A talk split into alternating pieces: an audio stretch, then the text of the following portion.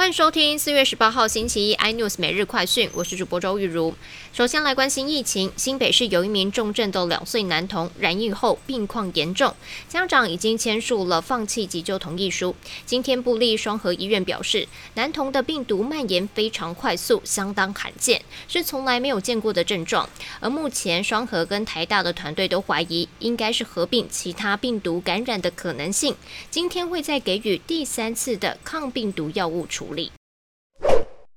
B N T 儿童疫苗的采购卡关，指挥官陈志忠表示，主要是个别公司为保障自身利益的因素较多。由于小剂量的儿童疫苗制造在辉瑞，B N T 没有这种疫苗，但是辉瑞并没有拥有中国跟港澳的销售权。陈时中也说了，现在朝向了四方合作的模式，也就是我方辉瑞、B N T 和上海复兴四方都同意的合约，看是否能够解决。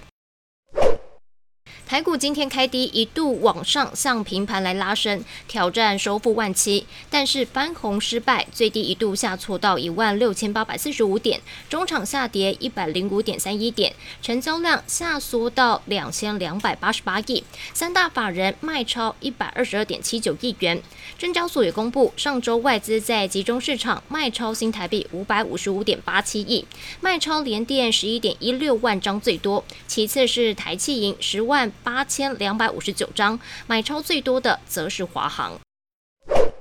全球首富马斯克创办的 SpaceX 从加州将美国国家的侦察局机密间谍卫星发射升空，推测猎鹰九号此次搭载了两枚海军海洋监测系统的卫星升空，将可以对海上船只进行电子监测和定位。更多新闻内容，请锁定有线电视四十八八十八 MOD 五零四三立财经台 iNews，或上 YouTube 搜寻三立 iNews。感谢台湾最大 Parks 公司声浪技术支持。你也可以在 Google、Apple、Spotify、KKBox 收听最新的 iNews 每日快讯。好，谢谢，谢谢。